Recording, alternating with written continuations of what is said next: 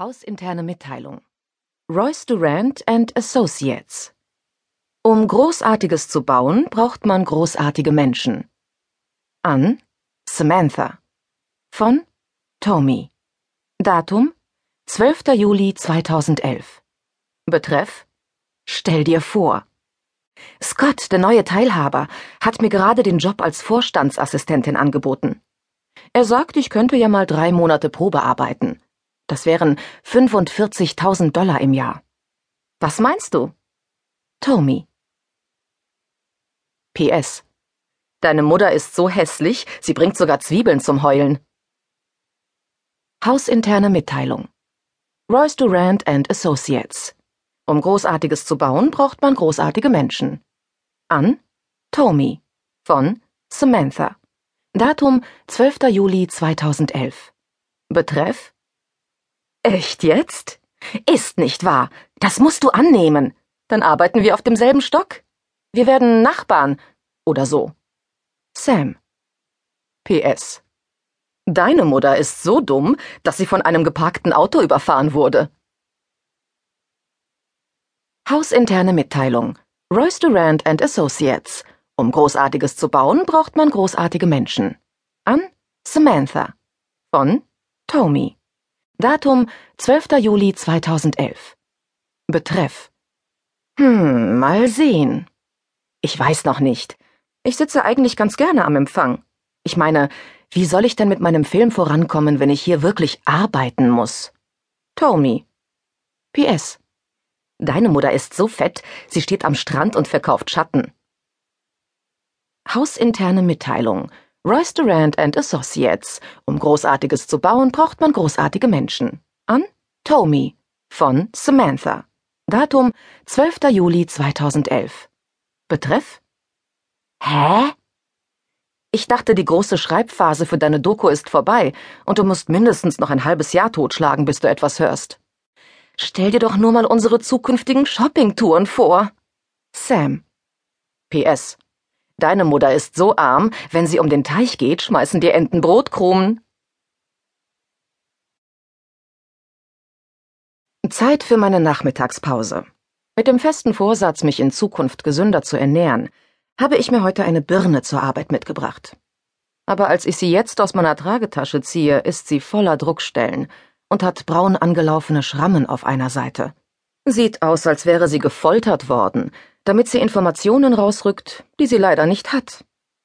Gerade als ich die Birne in den Papierkorb werfe, kommt Doris, die Büroleiterin, rein, um mich während der Pause zu vertreten.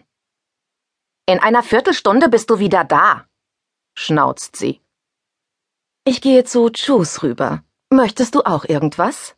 frage ich freundlich, während ich mit der Maus herumklicke und alle noch offenen Fenster schließe. Doris schnüffelt gern ein bisschen herum.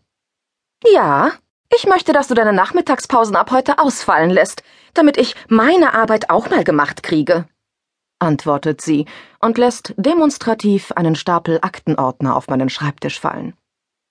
Wie immer, dreimal täglich, fünf Tage die Woche, sehe ich ihr dabei zu, wie sie nach dem Hebel unter meinem Stuhl tastet, um die Höhe richtig einzustellen. Dann sortiert sie meinen Schreibtisch um.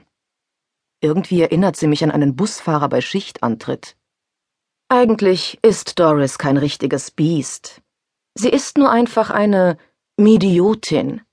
Eine Idiotin, mit der ich Mitleid zu haben versuche. Keine fünf Minuten nachdem ich sie kennengelernt hatte, erklärte sie mir, dass sie einmal aus einem Fenster im dritten Stock gefallen sei. Eine dichte Buchsbaumhecke hat ihren Sturz abgefangen. Aber so ganz unbeschadet ist sie trotzdem nicht davon gekommen. Zwei Jahre lang lag sie im Wachkoma, wie sie sagt. Das heißt, ihre Augen waren zwar offen und sie hat den ganzen Tag vor sich hingeplappert, aber sie hatte null Hirnaktivität. Ich habe versucht, das online zu recherchieren. Aber alles, was ich dazu finden konnte, war folgendes. Koma. Substantiv feminin. Ein Asymmetriefehler, Schrägstrich Knick in der Optik. Substantiv Neutrum. Tiefe, Klammer auf, durch keine äußeren Reize zu unterbrechende, Klammer zu, Bewusstlosigkeit. Ich fische meinen Geldbeutel, der jetzt voller Birnenmatsch ist, aus der Tragetasche, Dann kritzele ich die genaue Uhrzeit auf ein Post-it. Doris vergisst gerne, wann meine Pause angefangen hat. Und irgendwie ist das immer zu meinem Nachteil. Nachdem sie mich mehrmals angeschrien hat, dass ich zu spät dran sei, was nie stimmte, habe ich dieses System entwickelt. Ich steuere geradewegs den Minimarkt auf der anderen Straßenseite an und suche mir meine üblichen Snacks aus. Ich bin die siebte in der Schlange vor der Kasse, über der eine Elvis-Uhr aus Plastik hängt. Wenn Elvis seine Beine noch siebenmal geschwungen hat, stehe ich schon seit genau sieben Minuten an genau derselben Stelle. Die glückliche Sieben. Ich schaue auf das Snickers und die Pepsi Light in meiner Hand und sehe mich dann im Laden um. Nicht eine einzige Person hier hat einen Snack mit echtem Nährwert gekauft. Die vier Uhr Müdigkeit muss ein Rückfall in unsere Kakerlaken-Vergangenheit sein. Der Ladenbesitzer hat so seine Schwierigkeiten damit, die Kassenrolle zu wechseln. Er ist so vertieft in seiner Aufgabe, dass ihm die Menschenschlange, die sich durch sein Geschäft windet, offenbar gar nicht auffällt. In einem Anflug von Langeweile tue ich das Naheliegende.